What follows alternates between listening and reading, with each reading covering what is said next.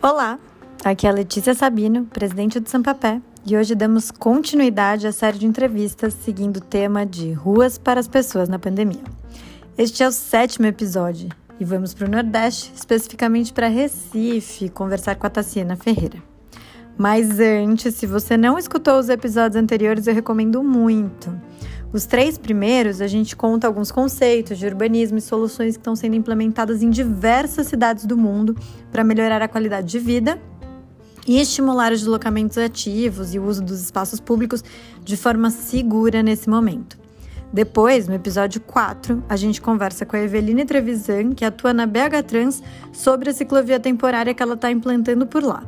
No episódio 5, a gente trouxe o papo de uma live que a gente realizou chamada Mobilidade Ativa na Pandemia, com representantes de organizações parceiras em Brasília, Salvador e Cuiabá.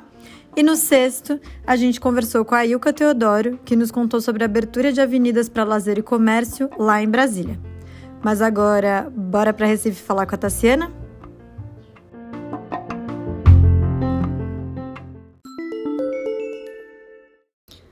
A Tassiana Ferreira é atualmente a presidente da Companhia de Trânsito e Transporte Urbano, a CTTU, lá em Recife, cargo que ocupa desde 2013. Ela é especialista em trânsito e mestre em engenharia civil, com ênfase em transporte coletivo. Também atuou como diretora de operações do Consórcio de Transporte da Região Metropolitana do Recife entre 2009 e 2012 e como gerente de programação do sistema da Empresa Metropolitana de Transporte Urbano, a EMTU, entre 2007 e 2009. Oi, Tassiana, como que você tá? E queria já começar agradecendo por você ter aceitado esse convite de conversar aqui com a gente. Seja muito bem-vinda. Olá, Letícia. Eu que agradeço o convite de participar desse programa e falar um pouco aqui de Recife e dos nossos avanços. Obrigada. Olha, a gente está muito curiosa para conhecer o que está acontecendo por aí.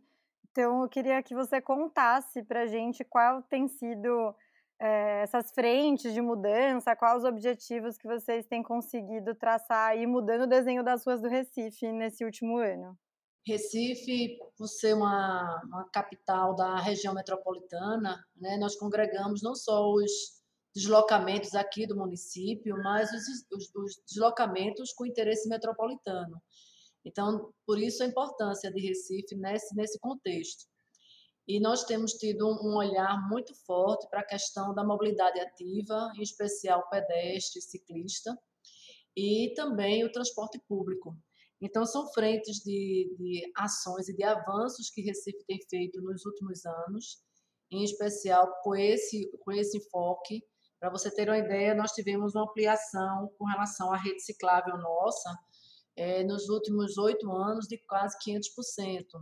E para o pedestre, também todas as ações, a trabalho com relação à qualificação de calçadas, e temos utilizado com muito enfoque a questão da, do urbanismo tático, que a gente possibilita fazer uma, uma avaliação prévia com essa implementação de avanço de calçadas e melhoria das travessias, para dar maior segurança para o nosso pedestre. E essa ampliação tem tido um benefício muito importante para uma boa parte da população. Graças às ações, a nossa meta ela tem sido perseguida, que é a redução nos sinistros de trânsito, e já conseguimos aí cerca de 41% nos sinistros de trânsito em nossa cidade. Eu queria entender até de dois projetos específicos, como foi a pedestrianização da Rua Bom Jesus e a ampliação da calçada na Rua da Palma, e como que vocês decidiram né, implantar esses projetos, esses lugares, e como foi fazer isso na pandemia, se teve alguma relação, se influenciou positivamente ou negativamente para fazer. Claro. É, a decisão de pedestrianizar algumas ruas é, foi uma decisão do ponto de vista de mobilidade, né, de prioridade para o pedestre. E nós temos aqui em Recife um, o chamado bairro do Recife, que é uma região é, histórica onde as ruas elas é, ela tem uma centralidade e os acessos é por pontes. É um lugar muito bonito e é um lugar de não só de pontos turísticos, mas é ali onde está estabelecido toda a área do porto digital. Então, grandes empreendimentos do ponto de vista de tecnologia estão ali estabelecidos e as pessoas é, se deslocam muito a pé naquele bairro. É, foi feita uma pesquisa em que a gente viu que a, a maioria das pessoas chegavam ao bairro do Recife é, de, por transporte público e não por automóvel.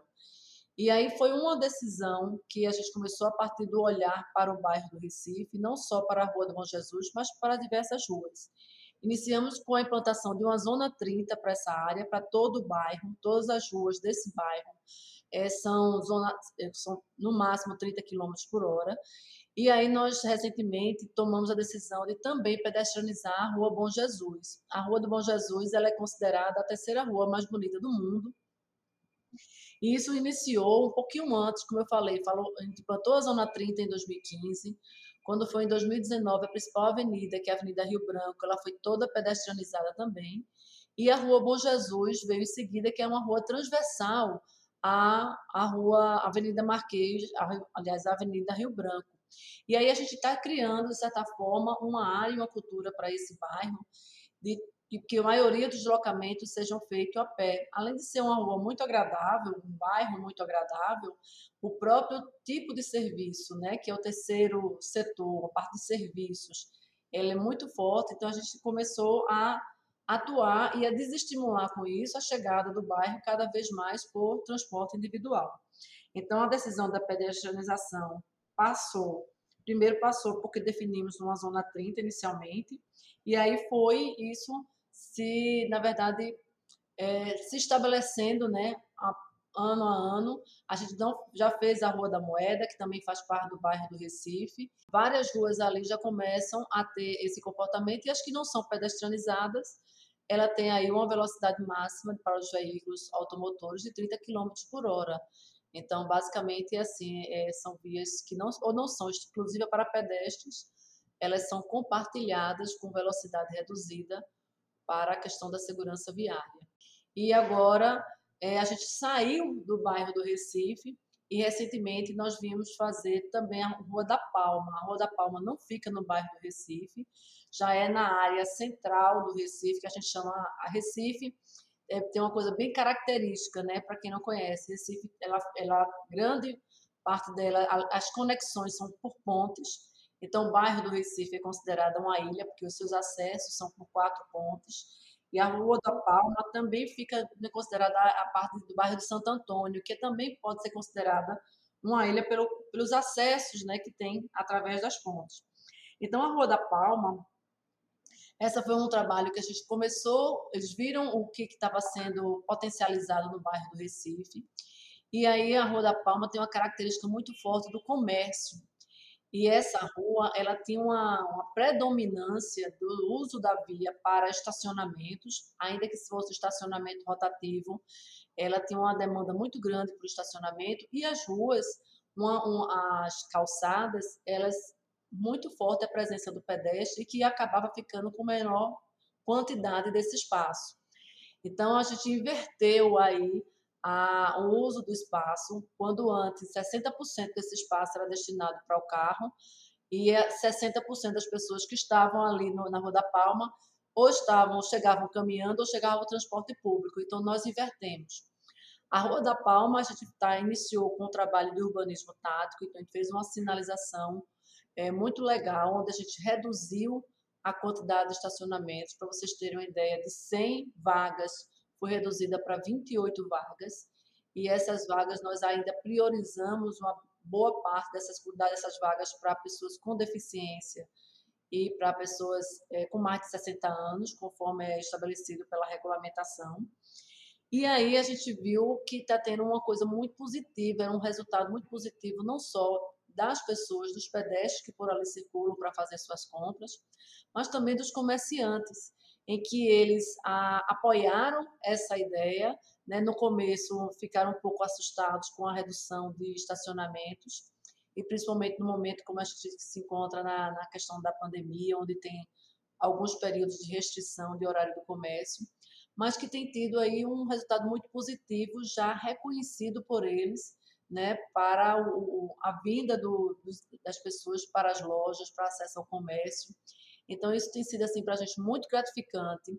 Esse foi um trabalho especial que nós tivemos um apoio muito legal da iniciativa Bloomberg, do pessoal da NACTO, que tem nos apoiado, nos ajudado muito na questão dos redesenhos das vias. Então, a gente faz o primeiro, todo um, uma pesquisa né, com relação a como é que se comporta aquela via, faz uma análise da questão das evidências, faz uma métrica, ou seja, a gente sai medindo a quantidade de pedestres, pessoas que chegam por carro, como são utilizados ali aqueles espaços.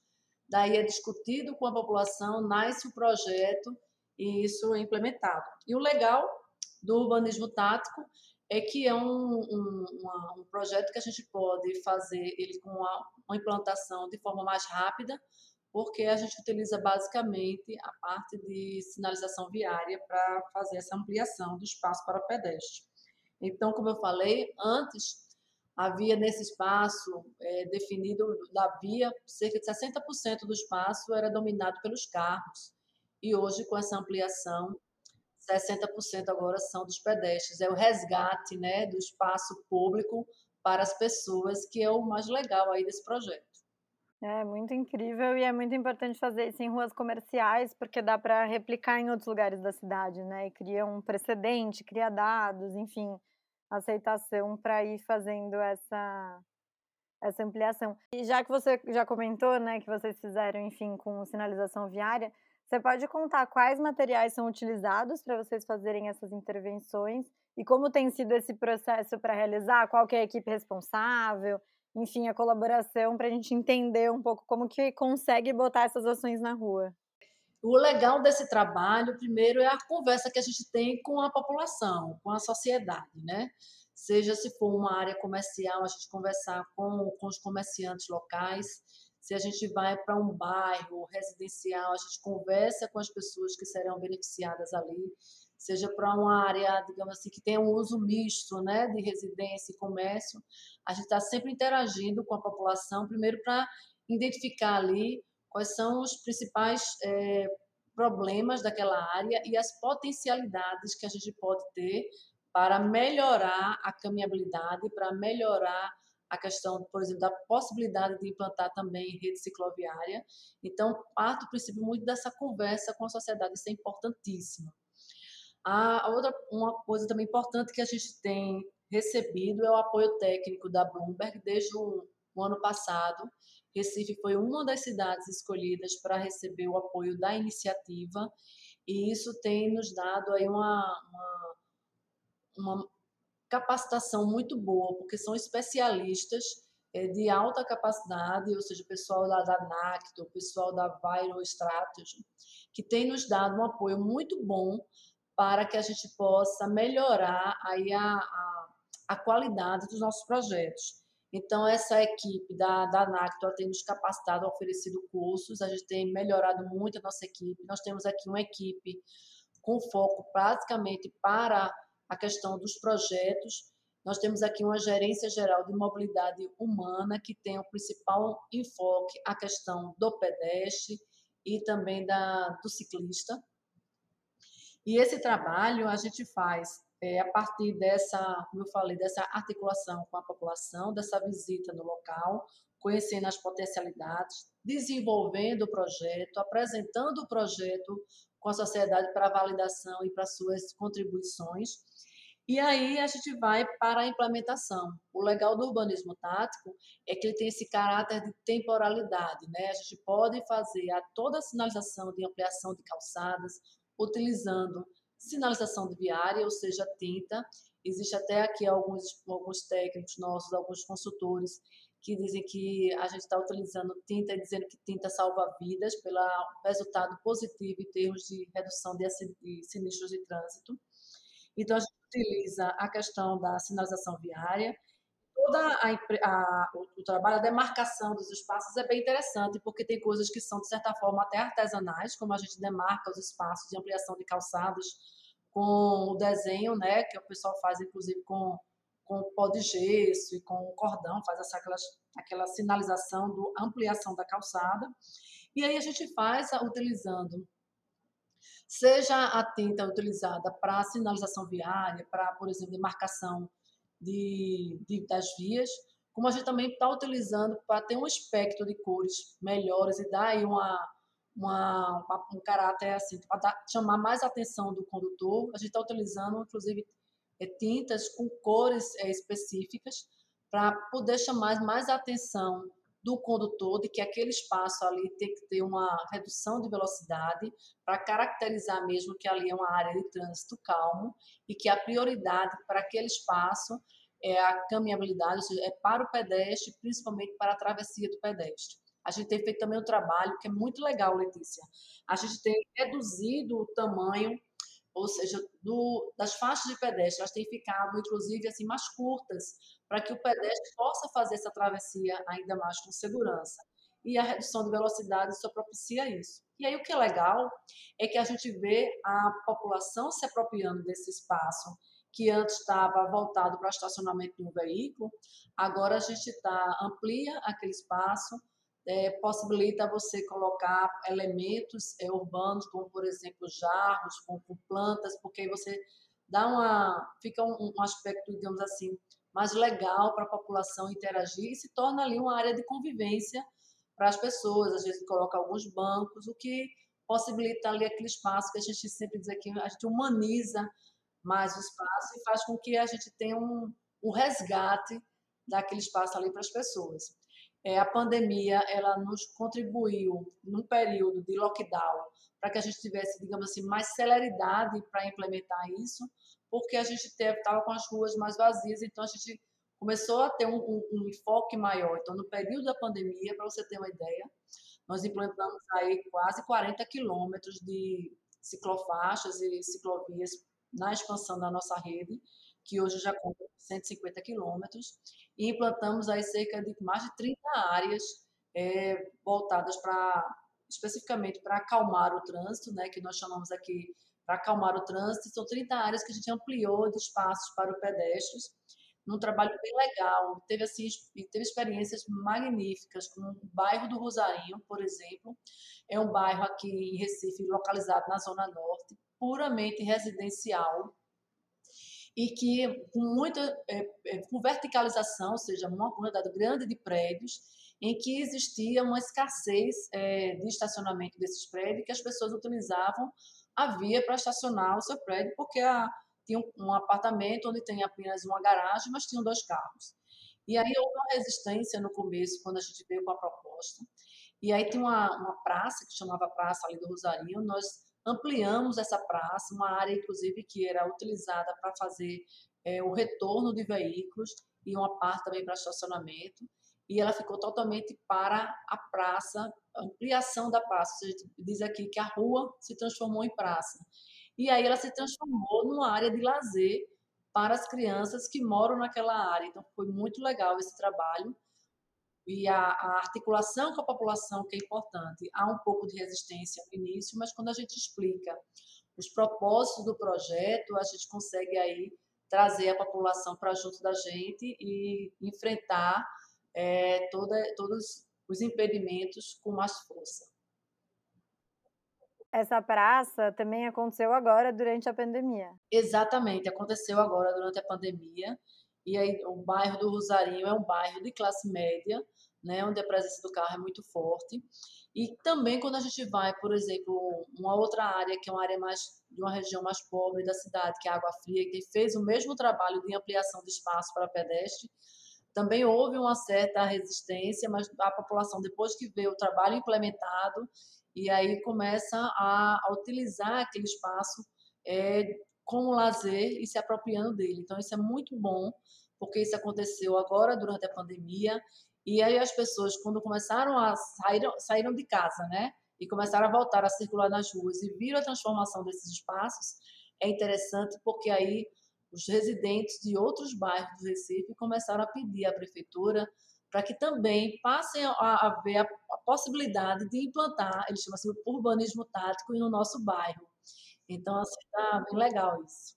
Nossa, que legal. E vocês tem, enfim, um canal para receber esses pedidos? Como que isso acontece?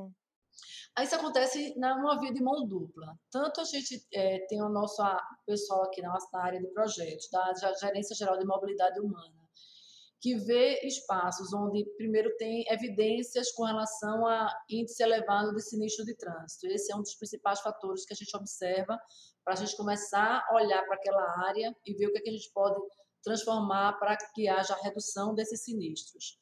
É, como também o inverso acontece, a população às vezes nos traz alguns problemas que ela não identifica com a, qual seria a solução, mas que imediato a população já pede, por exemplo, uma lombada. Eu estou querendo aqui que implante uma lombada para ter a redução de velocidade, porque os carros estão passando com muita velocidade, seja uma lombada física, seja é, mesmo uma lombada eletrônica.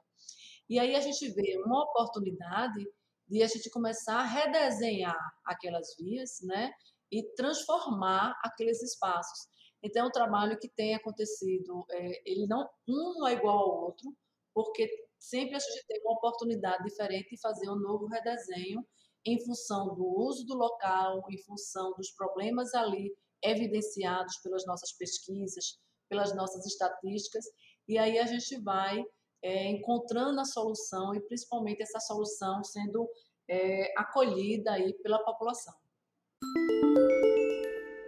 queria entender se vocês, essas intervenções que você foi contando que já aconteceram, já teve essa receptividade depois da população, se vocês conseguiram fazer pesquisas de satisfação, estão conseguindo monitorar, enfim, esses projetos, esses resultados. Junto com a, a iniciativa Bloomberg, é justamente essa, essa métrica que nós chamamos, né? A gente faz uma avaliação antes e faz uma avaliação depois. Então, a Rua da Palma, por exemplo, foi um trabalho que a gente fez uma pesquisa anterior, identificando aí quais, como é que como era o comportamento daquela rua, fez uma avaliação, também uma pesquisa anterior e tá recentemente está fazendo agora, porque a gente passou um período aí de, digamos, uma restrição maior do comércio por conta da pandemia, está retornando a voltar ao funcionamento agora, nesse, nessa próxima semana. Então, a gente já está com programação de pesquisa, de avaliação, de satisfação em relação à Rua da Palma, para justamente saber e medir esse antes e depois. Mas pelo que a gente tem visto assim de, de espontaneidade, seja na imprensa, seja quando a gente vai mesmo no local, a gente tem visto já uma, uma aceitação muito boa. Então, eu acredito que a pesquisa vai confirmar esse sentimento que nós estamos tendo em relação à aceitação das mudanças que nós fizemos na, na Rua da Palma, no Recife, que fica bem no centro da cidade, numa rua puramente comercial. A partir do urbanismo tático, vocês têm a intenção de fazer mudanças mais definitivas na cidade? Qual que é o próximo passo desse projeto? Tem sim, Letícia. A gente é um trabalho que a gente envolve não só a aqui eu trabalho na CTTU, que é a autarquia de trânsito e transporte da cidade. Mas a gente tem um trabalho que a gente está envolvendo outras áreas da prefeitura, né, e outras autarquias, como a parte da URB, que é a empresa de urbanização e que trabalha toda a parte de obras e qualificação de calçadas. Então, é um, uma, um trabalho que tem continuidade. A gente, a urbanismo tático tem a ação da CDTU tem ajudado a, os projetos da URB, como também o inverso. Então, nós já iniciamos isso. Por exemplo, na, aqui tem a Avenida Agamenon Magalhães, que é uma das principais avenidas da cidade do Recife. Tem uma demanda uma circulação por cerca de 90 mil veículos por, por dia. E aí, no ano passado, nós implantamos uma faixa azul nessa avenida. É, nós, é uma avenida que passava 90 mil veículos, como eu falei, mas são nas linhas de ônibus passavam 250 mil pessoas. Então passavam muito mais pessoas por transporte público do que por carro. Então nós plantamos primeiro uma faixa azul e em várias áreas, em várias interseções, nós trabalhamos a questão da travessia de forma mais segura, utilizando o urbanismo tático, ou seja, com sinalização, implantando canteiros com sinalização viária e a URB e Enlurb, que são as outras é, empresas envolvidas na prefeitura que fazem obra física, né? Elas já pegaram o nosso projeto e já transformaram tudo isso em, em mudanças definitivas. E isso tem feito sido uma conversa junto com, a, com esses órgãos, porque a gente faz a implantação do urbanismo tático, passa um período de avaliação para consolidar aquela justamente aquela geometria que nós implementamos e isso passa a se entrar no cronograma de implantação definitiva. Nós temos inclusive aqui um programa chamado Calçada Legal, que nós começamos desde 2017. E essa, esse programa ele já requalificou cerca de 45 quilômetros de calçadas aqui em Recife. E a prioridade da qualificação das calçadas é principalmente nos corredores por onde passam as linhas de ônibus. Então, é um trabalho assim que tem feito em conjunto, avaliando de uma forma muito planejada, para que a gente possa avançar junto aí, pro, principalmente do pedestre e do ciclista em nossa cidade. Muito bom. E aí vou já partir então aqui para a última pergunta. É, a gente gostaria de saber se você pode dar uma dica de por onde começar para outras pessoas que trabalham no setor público nas suas cidades, para que possam fazer essas transformações para cidades mais amigáveis para caminhar e para pedalar. É, eu sempre falo que o nosso trabalho começou por, por dois, dois pontos. Primeiro, analisando a questão dos dados, né? A gente analisar, por exemplo, os dados de sinistro de trânsito, os dados com relação à, pesquisa origem e destino que nós foi, foram feita aqui, foi realizada aqui em Recife, onde mostrava que a grande quantidade de pessoas se deslocavam por transporte público e não por automóvel. Então, foi uma orientação é, do prefeito em que priorizou todas as nossas ações voltadas para o transporte público e para o pedestre. É, e também a interação com a própria população. É importante ouvir a população, eles têm muito que contribuir, mostrar quais são os problemas reais e quando, em, como em conjunto a gente pode chegar a soluções que atendam realmente o desejo e a necessidade da população. E a gente tem feito um, uma, tem tido uma orientação política muito forte na questão de que eu preciso priorizar, reduzir a quantidade de sinistros de trânsito aqui no Recife. E um dos caminhos tem sido a questão da, do controle da velocidade. Né? Então, tem feito não só o trabalho para implantar e expandir mais áreas de trânsito calmo, como também em alguns corredores nós temos já adotado o controle da velocidade por fiscalização eletrônica, o que contribui de forma muito forte e contundente para a redução de sinistros de trânsito. Eu preciso ter, primeiro, vontade política para fazer. Nós tivemos aqui essa decisão de, de avançar nesta área da, da mobilidade ativa, com prioridade para o pedestre e para o ciclista. E a outra é você procurar as evidências. Onde tem uma, uma residência de sinistro de trânsito, com certeza ali é uma área que tem potencial para você ter um cuidado maior e ter ações da prefeitura para salvar vidas. Esse é o, o caminho que nós temos perseguido e que a gente tem tido aí um, êxitos muito importantes para dar maior segurança viária à nossa população. Muito obrigada, Tassiana. Foi muito bom te escutar, aprender aí do caso do Recife e a gente continua aqui inspirando outras cidades com o que vocês estão conseguindo fazer por aí. Agradeço demais, Letícia, a oportunidade de conversar e mostrar como a, como a gente tem tido assim, a oportunidade de olhar para a nossa cidade e principalmente ver as pessoas da nossa cidade e resgatar o espaço público para elas. Isso tem sido muito importante e um trabalho muito bonito aqui em Recife. E aí, gostaram da conversa com a Tassiana? Eu achei extremamente inspirador conhecer o caso de Recife, de articulação com a sociedade, de ações por toda a cidade, de recuperação dos espaços públicos, de uma intensa cooperação para isso, de um projeto de urbanismo tático vinculado à diminuição de velocidades, extremamente ousado e lindo e que a gente espera que inspire muitas outras cidades. Então a gente parabeniza muito todas as pessoas e órgãos envolvidos e morrendo de vontade de já ir bater perna por lá.